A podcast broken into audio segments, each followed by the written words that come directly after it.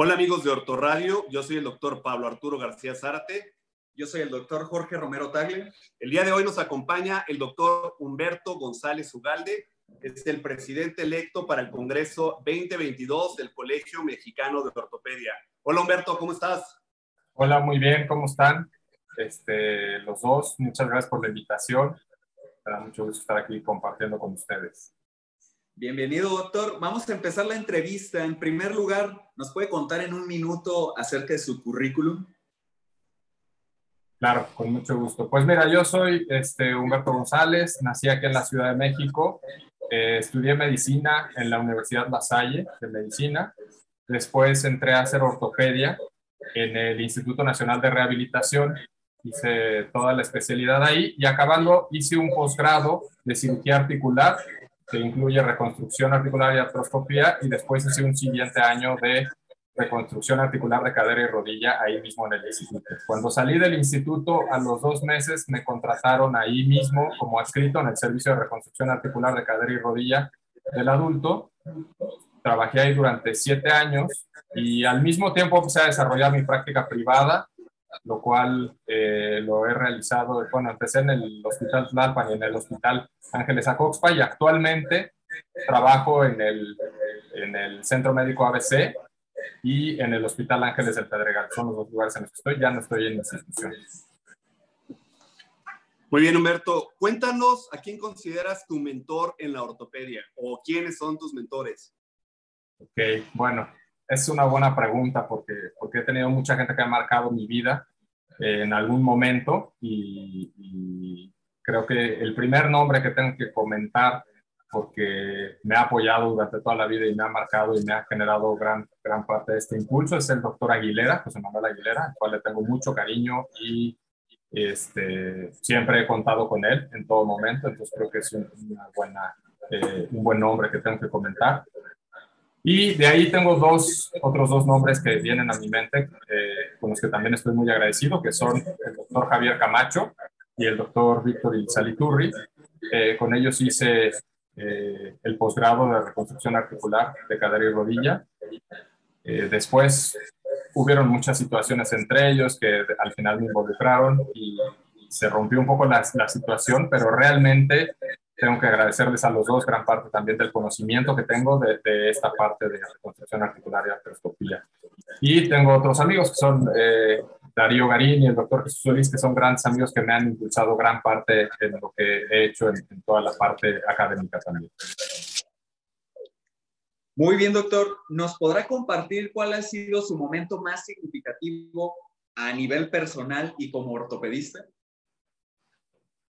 Sí, pues mira, como, como ortopedista, siento que cada día logro algo diferente, cada día tengo un logro mayor y esto me motiva a seguir consiguiendo y luchando por más metas eh, que tengo planteadas, pero cada día voy logrando uno. Creo que lo más, lo que más me ha marcado para hacer una diferencia y para que mucha gente me conozca en el medio es gracias a lograr los dos posgrados, cirugía articular y de reconstrucción articular.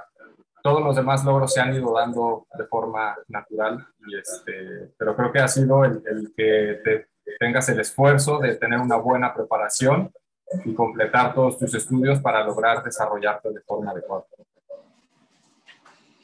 Muy bien, vamos a platicar un poquito de artroscopía de cadera, si te parece. ¿En qué posición prefieres hacer tú tus artroscopías de cadera?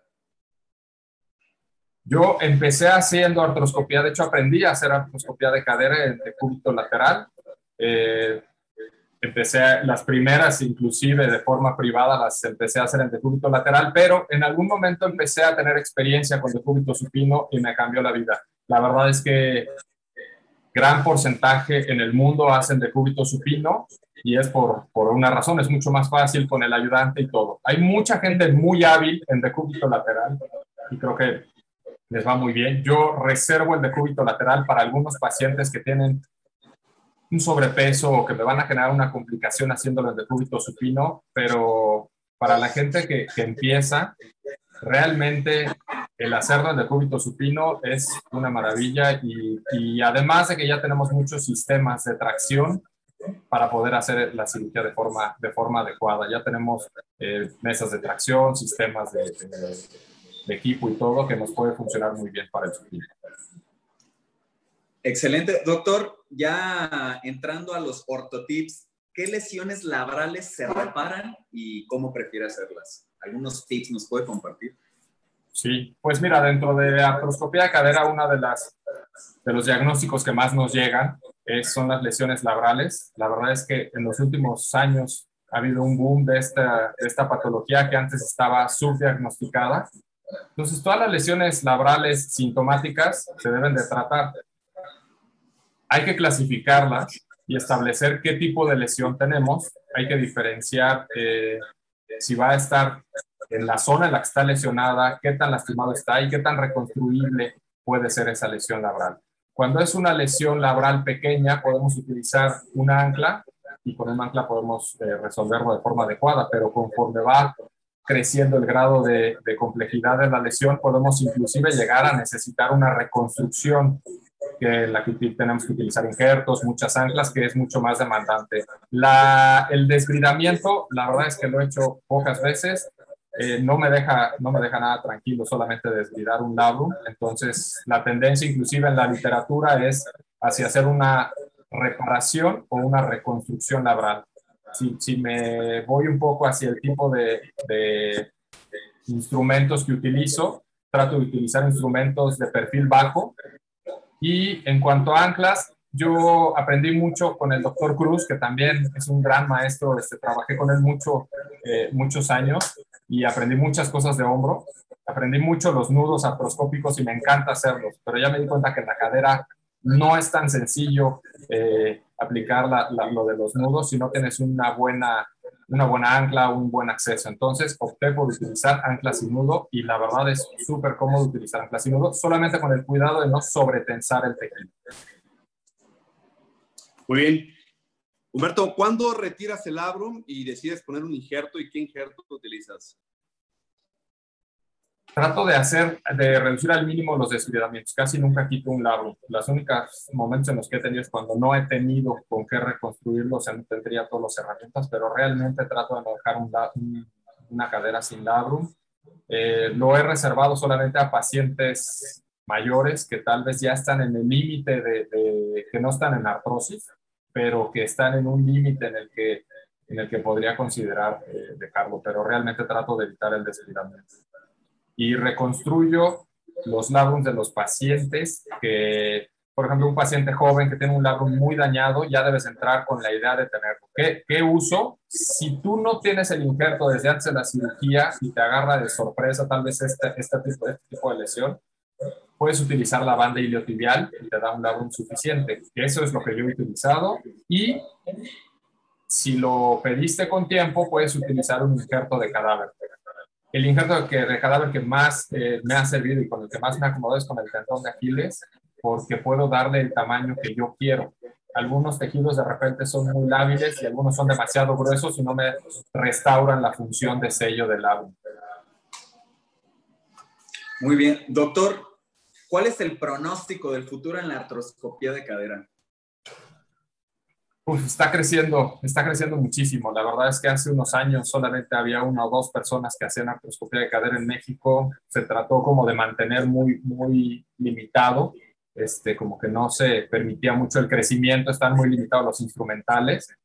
Pero pues como la cirugía va evolucionando, lo que pasó es que empezó, empezó a darle vuelta a esa limitación y todo el mundo empezó a, crear su experiencia, entonces empezaron a llegar instrumentales de otras marcas, empezamos a tener mucho más eh, sistemas modernos con los que se puede facilitar la cirugía y empezamos a generar nuestra curva en diferentes lugares. Hay muchos amigos en Monterrey, en Guadalajara, en, en Tijuana, aquí en la Ciudad de México, que hemos estado desarrollando eh, nuestra experiencia con estos sistemas y cada vez la gente está más interesada en esta cirugía. Siento que es inicialmente cuando empezó la artroscopia de rodilla, cuando empezó la de hombro, pues era muy limitada, nadie la hacía, no querían y ahorita pues ya tenemos unas cosas impresionantes. Creo que la artroscopia de cadera tiene un desarrollo impresionante actualmente, hay mucho interés de la gente, recibimos mensajes, correos de la gente que quiere venir a, a este,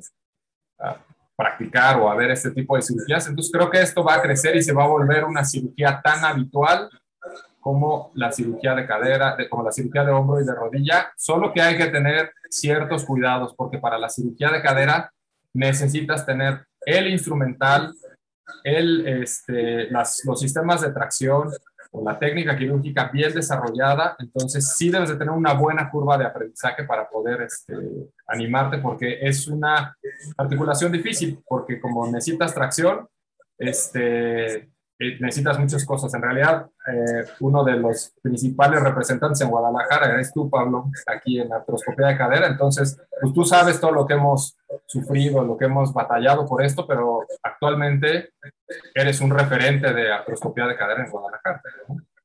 No, pues gracias por las palabras, pero bueno, es, es cuestión de, de, seguir luchando, ¿no? Por por lo que nos gusta hacer. Oye, Humberto, una duda, ¿cómo manejas tú los quistes laborales? Cuéntanos. Bueno, los quistes laborales son, son, se pueden presentar como una complicación o como, o como situación primaria y se tienen que tratar, o sea, sí se tienen que, no los puedes dejar porque hay casos en los que son tan grandes que pueden llegar a generar cierta compresión y generar una, una lesión mayor. Lo que es muy importante cuando entras a tratarlos es, debes de tener aquí en mente que tal vez a la hora de resecar ese quiste vas a quedar con un labrum insuficiente y vas a tener que hacer una reconstrucción eh, con injerto.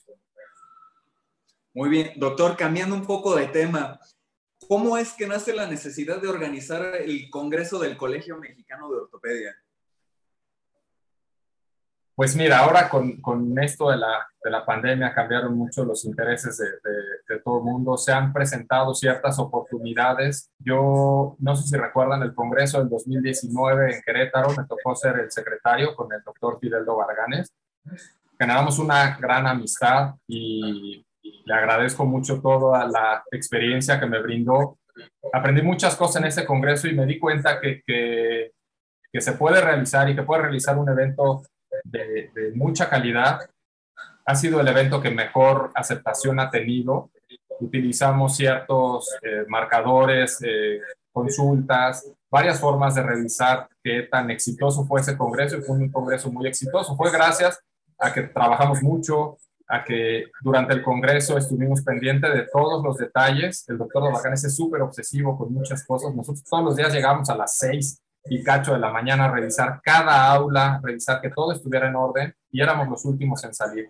Entonces realmente me gustó mucho, disfruté mucho, fue una gran satisfacción obtener ese, ese resultado del Congreso y ya tenía el, ese gusanito de, de, de, organizar una. Vino la pandemia, eh, le tocó al doctor Delgado sufrir todas esas partes, estuve mucho en contacto con él por parte del colegio, entonces me seguí involucrando en eso. Le tocó el segundo congreso al doctor Delgado y se empezaron a acomodar las cosas para la, para la votación de este congreso y bueno, me tocó concursar con, con, con, uno que era mi compañero en el instituto y todo salió favorable hacia mí, entonces pues tomé ese reto y estoy muy contento de, de y, y, con un gran reto, ¿no? De lograr un, un congreso exitoso. Es correcto. Cuéntanos, ¿tienes algún plan para el Congreso, alguna sorpresa, algo nuevo? Sí, todo está cambiando porque hace dos meses nos decían que teníamos el 30% de aforo en el World Trade Center y de repente nos dicen que puede ser el 50 y ahora nos dicen que a lo mejor más. Entonces tenemos que estar jugando con el programa, es lo, lo que ha sido más reto porque tenemos que empezar a modificar los programas para un congreso presencial y vamos a utilizar ciertas herramientas virtuales. No podemos decir ya, se acabó lo virtual, ya se acabó la pandemia, entonces regresamos a lo tradicional. Creo que la pandemia nos enseñó mucho en la parte virtual, aprendimos muchas cosas, eh, ahora tenemos muchas herramientas y queremos echar mano de eso para el Congreso. Vamos a usar a muchos médicos que vienen, a veces no, no era costeable traer a un doctor para una plática, pero era un doctor muy importante. Entonces, lo que puede ser ahora es tener a ese doctor con una plática a distancia. Él te lo agradece porque tampoco a él le conviene venir cinco días. Entonces, podemos tener grandes exponentes con unos costos más contenidos y con mayores invitados internacionales. Entonces, esa va a ser algo que, que, que van a notar. Vamos a tener muchos profesores internacionales de forma virtual y vamos a tratar de hacer ahí un enlace eh, para aprovechar los dos, los dos sistemas. No va a ser totalmente presencial, sino va a tener ciertos componentes virtuales para que todo el mundo lo pueda aprovechar. Queremos tener mayor impacto, queremos que la gente de toda la República Mexicana, que a veces no puede viajar por los permisos, por todas estas cosas, pero están muy involucrados con el colegio, participen en, en este congreso. Muy bien, doctor. Y adelante, ¿nos existe eh, algún plan para realizar algún curso práctico durante el Congreso? Sí, sí, sí, sí, ya estamos soltando mucha información, pero sí. no, tenemos eh, planeado hacer muchos talleres. Eh, se ha notado últimamente que la gente está muy interesada en ver pláticas, pero de repente nos dicen, es que sabes que es la misma plática, veo al mismo doctor y me dan el mismo tema y pues ya, ¿no? Quiero algo diferente. Entonces queremos asociar y complementar la parte de, la práctica. Queremos tener muchos talleres, estamos platicando con muchas casas comerciales.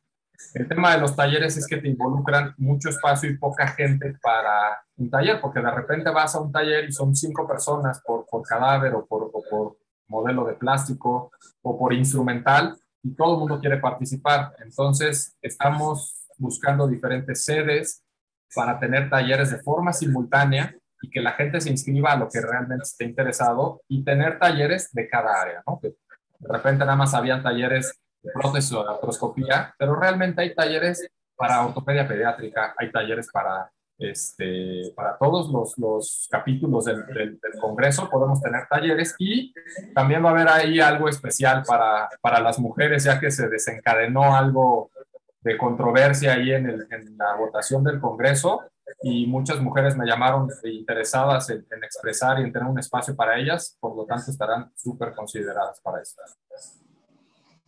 Excelentes noticias. ¿Cómo valoras el éxito de un Congreso? Cuéntanos.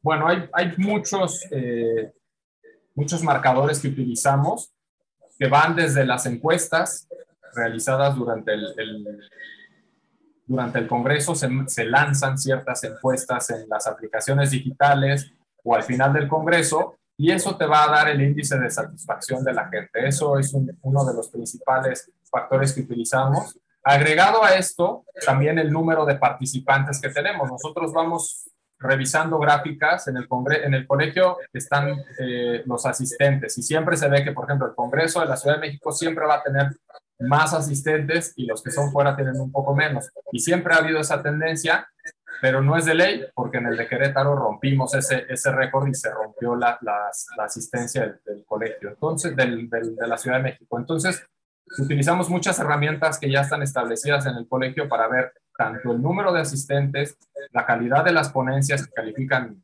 todos los, los congresistas y el índice de satisfacción. Muy bien.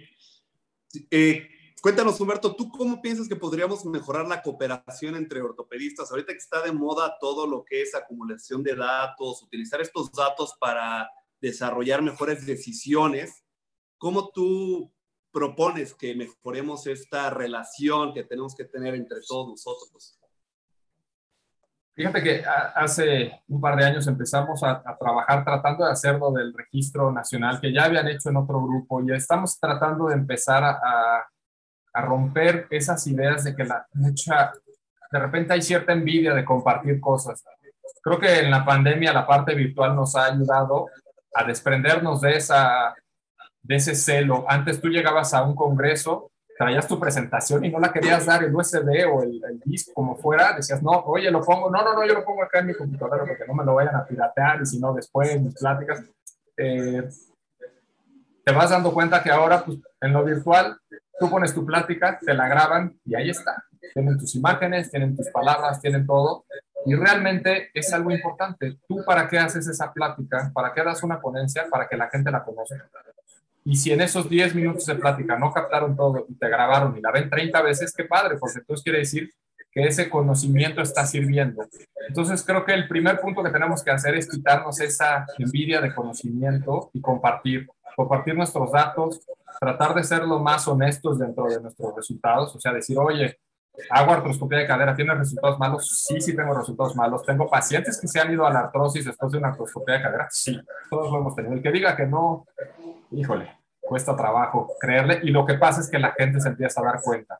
Entonces, tenemos que ser compartidos con la información, el conocimiento ya está en todos lados, tú puedes sacar información, artículos y todo, pero realmente si nosotros somos un poco más compartidos y menos envidiosos con el conocimiento, eso va a ser algo muy importante. Y la otra parte es que tenemos que modificar creo, la parte de, desde la enseñanza en los cursos de ortopedia. O sea, desde la residencia se crean muchos recelos, se crean muchas eh, rencillas entre muchas personas por, por esos duelos de poder y ese poder te dura un año, dos años, poquito y realmente después te das cuenta que, no significa nada y que no tienes nada cuando sales. Entonces, creo que lo más importante es modificar todo eso, ser un poco más abiertos, compartidos, no, no, las cosas dan la vuelta, a lo mejor el residente que sale ahorita en tres años está mucho mejor que tú y busca tu apoyo, entonces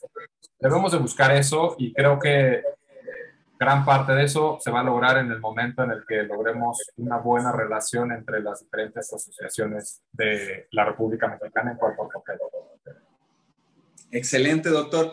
Y entrando a algún tema este, de moda y controversial, ¿cuál es su opinión acerca del uso médico de derivados de marihuana para el manejo de nuestros pacientes?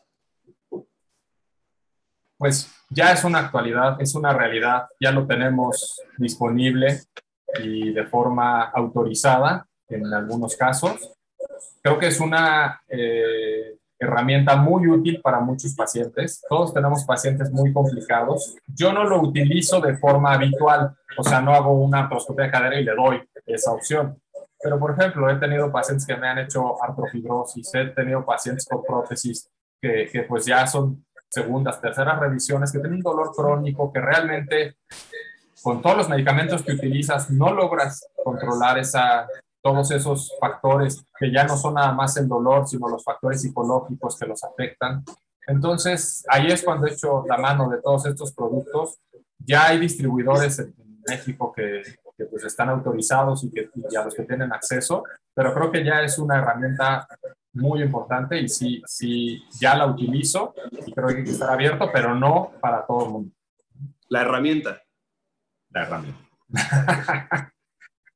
Oye, este, Humberto, pues ya para casi terminar, cuéntanos ya algo un poquito más personal. ¿Qué hobbies tienes? Me encanta la música y me gustan mucho los coches. Soy súper fan, o sea, me, me critican porque me levanto a las 6, 7 de la mañana a ver una carrera de la Fórmula 1, pero me encanta. Desde niño he sido fan de las carreras de los coches, disfruto mucho ir a las, a las carreras, disfruto mucho ir a las pruebas de, de, autos. Este, si viajo, aprovecho a ver qué, consigo, si consigo algún curso o alguna cosa, me encanta eso y, este, lo disfruto. Y la otra cosa que me gusta mucho es la música, disfruto mucho la música. Una cirugía sin música oh, es lo peor, todo sale mal, necesito música cuando, cuando opero, este, de todos los tipos, pero creo que lo que más escucho es música eh, rock y pop en inglés de los 80s, 90s, por ahí soy súper fan. Entonces tengo mis carpetas, hago mis, grupos en Spotify, tengo mis, discos duros con música y me pongo a oír música. De repente un viernes en la noche podemos estar tomando una cerveza, un vino, oyendo música, viendo videos, disfruto mucho todo eso. Yo creo que son mis dos hobbies más, más eh, importantes. Muy bien, doctor. ¿Y eh, nos puede recomendar un libro que no sea de medicina?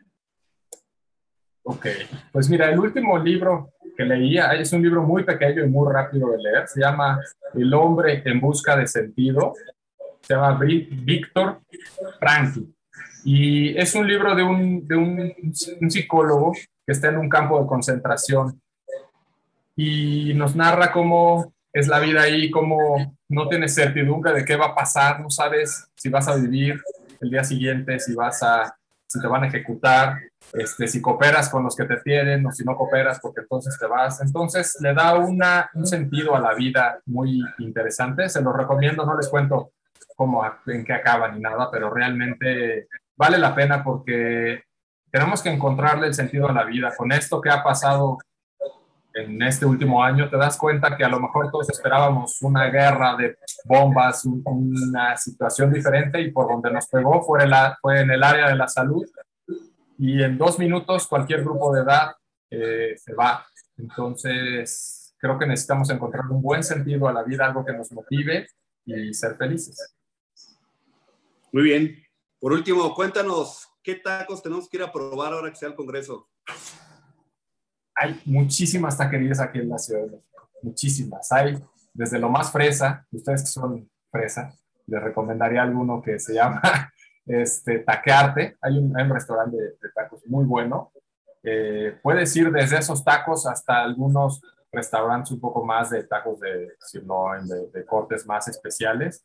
Y, este, pero yo creo que mis favoritos actualmente en la Ciudad de México son los de Taquearte. Muy bien. Excelente. Doctor Humberto González Ugalde, muchísimas gracias por compartir esa información.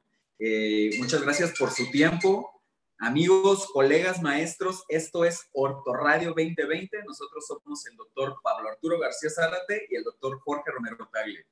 Síganos eh, con las transmisiones de Radio y de nuevo muchas gracias Humberto y un éxito en el próximo congreso. Esperamos tener la suerte de vernos por allá. Muchas gracias por la invitación, por considerarme en esto y claro sí, pues ojalá que vengan para acá y que ayuden a participar en este congreso.